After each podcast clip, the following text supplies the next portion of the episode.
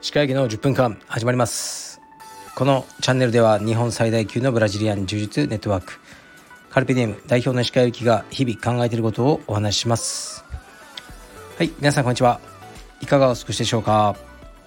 本日は1月の27です。東京は寒いです。寒いんですが昨日おとといよりは少し温度が上がっていると思いますね。僕は今日も朝息子とトレーニングをしました。僕自身のトレーニングは今日は珍しくお休みしようと思ってます。少しあの調子が悪いですね。腰の調子が悪いんですけどうん昨日僕のインスタを見た人はあのね見ちゃったかもしれないですけどボックスジャンプっていうのをやったんですよね。でこれね腰に良くないんですよ。だから普段やらないですあの高いところから飛び降りるのは嫌なんですよね腰に。でも息子にはやらせててそしたら昨日息子はあのー、パパもやれと。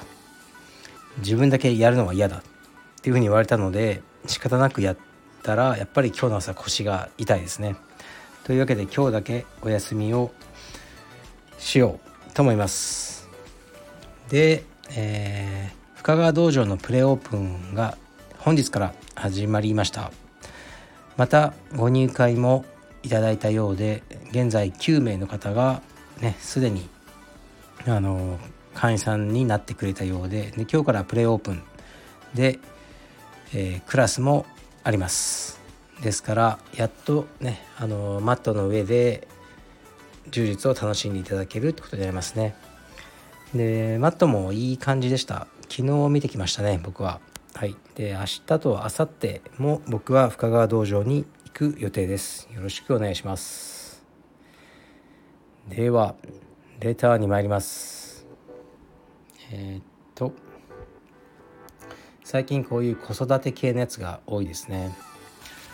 石川先生こんにちは。子育てについての質問です。子供のやりたいことを尊重する親の強制力のバランスについて聞きたいです。子供のやりたいことを何でもやらせる。好きなことだけやらせる。とするとうちの子はゲームしかしない気がしています。かっこゲームがダメというわけではなく小さい頃からそれしかやらないのはリスクが高すぎる気がします。過去閉じ。かといって親の気持ちだけで本人の気持ちを無視してもうまくいかないです。スポーツも習い事も勉強も最初は嫌々始めても続けていくうちに楽しさが分かったり得意になったりすることがあるのである程度親の強制力も必要だと思うのですが石川先生はそこら辺のバランスはどうされてますか？ここは子どもの気持ちを尊重する。こういう時はビシッとさせるみたいなものがあればお聞きしたいです。今後もラジオ楽しみにしています。はい。ありがとうございます。わかりますねそれ。でおっしゃる通りで子供の好きなようにだけはさせないですね。そしたらうちもゲームしかしないと思いますね。でこれは難しいです。ご飯も僕はあの納豆をね高く評価してるんですよね。納豆って栄養価高いしでその添加されてるものもないのでいいなと思って僕はよく食べるんですけど息子はね全然好きじゃなかったです、まあ、納豆をいきなり好きな子っていうのは珍しいと思うんですね。だ最初工夫してこう食べさせてでうちの妻も好きじゃないんです納豆は。だから妻は助けてくれないですね。納豆はなんか本当に差別してるんですよ。だ僕が工夫して工夫してで妻はねなぜか買ってきてもくれないんです。だから納豆だけは僕が一人でスーパーに買いに行かなければならないですね。で息子をあの食べさせてたんですけど食べたくないっていう時も「いや食べろ。納豆は強くなるんだ。とにかく食べろ」1年ぐらいかかったんじゃないですかね。で今は多分味というよりも納豆イコール強くなるっていう僕の洗脳に負けてあのガンガン食うようになりました。良かったなと思いますね。なんかおかずとか食べない時もご飯と納豆さえ食べてればまあ大丈夫だろう。その日はと思えるので成功しました。でこれはもうねずっとやったんです。だから彼の気持ちを最初に尊重してあじゃあ食べなくていいよって言ったらもうそこで終わりだったのであのやってよかったなと思いますね。で柔術においてもうちも数年間頑張ってくれてるお子さんいるんですけど最初来た時23ヶ月もうクラスにならなかったですね。ずっと泣いちゃうんですよ。やりやりたくない嫌だ。って言ってもしかしたらお母さんこれ聞いてらっしゃるかもしれないですけどでもお母様はどうしてもやらせたいんだ。って言って結構遠くからね自転車で連れてこられるんですよ。でも連れてきたら泣くだけ。もうクラスにならない。もう来ないかなとか僕も思ってもまたね来てくれてでその同じ繰り返し本当にこのお母さん根気強いなって思ったんですよね。でももう今は彼は中心メンバーというかキッズクラスの一人になってますね。大きな大会でも勝ったりして。だからお母さんの根気がまあ功を奏したと思いますし今本人本人はまだね小さいからそのね振り返ってみてとかないと思うけど多分感謝してくれてるんじゃないですかね。いくらなんでもねやっぱ1ヶ月ぐらい泣き続けたらもう普通の親だったらもういいよとなるんじゃないかなと思いますね。僕も自分の息子は充実ね好きじゃないっていう状態になってしまったのでだけどこれ以上ね強制させてももうダメだと思ったんですよ。で柔術じゃなかったら強制させないです僕は。でも柔術は僕はもう家業なんですねだからある意味好きとか嫌いとかを超えたものがちょっとあるんですよ僕はやってもらわないと困るっていうまあそれさえも僕のわがままってことは分かってますよだから一旦あこれ以上強制させたら本当にダメになると思ったのでちょっと充実しなくていいって言って体操を始めたのがもう2年ぐらい前ですよで今ずっと体操をやっててこういろいろね僕も考えてるんですよ。で特性を見てこいつはレスリングの方が合うなと思ったんですよね。合うなっていう意味はレスリングの方が多分勝てると思ったんですね最初からこう力とスピードがあるやつなんですよだけどあんまり柔術のようにこう何て言うかな考える力がないっていうかっていうのは、まあ、僕はそう思ったんで今レスリングに連れてってまだ1回しかやってないですけどねレスリングの教室。にまあ本人はやっぱり充実より好きなようです。僕もだろうなって気はしましたね。だからいろいろ工夫してやりつつ、まあ、いつか充実はやらせようと思うので本当にこう親が、ね、やらせたいんだっていうものがあったらでそれを子供がねバチッと好きでいてくれたら本当に最高ですけどなかなかそれはないと思いますね。だから親が工夫してまあ、強制もありつつ、ね、納豆食べろとか今日食べないとこれゲームやらせないぞとか僕はもうそういうの結構使ってますね。でだんだん好きにさせていくっていうのがあの大事なんじゃないかなと思いますね。でも本当にやっぱどうしても合わない子はいると思うんですよね。その時は諦めるしかなくてその子供の性格がね歪んでしまってまで何かをやらせる必要はないと思うのでそこの見極めはもうご本人だと思いますね。で答えになってるかわからないけど子どもの気持ちを尊重する。うんある程度ですね。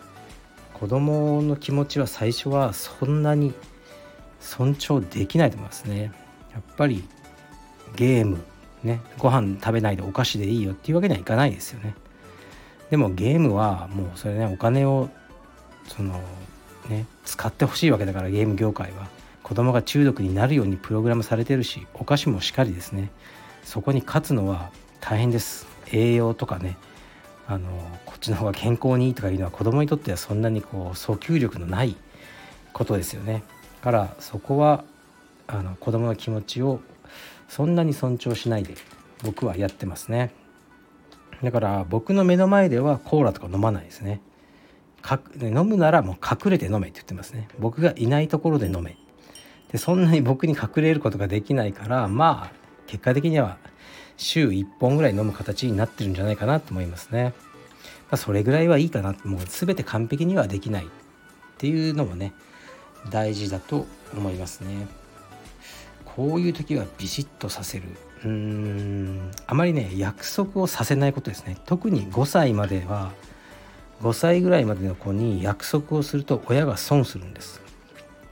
えっとねもうこれはねその心理学でそう証明されてるというか5歳児、まあ、6歳児もそうかな。約束を守るっていう行為があの無理なんですよね。だからこれやったらこれだよっていうのをやってあのでやらない。お前お前がやるって言ったじゃないか。って子供に怒るっていうのはねほんと不毛なんですよね。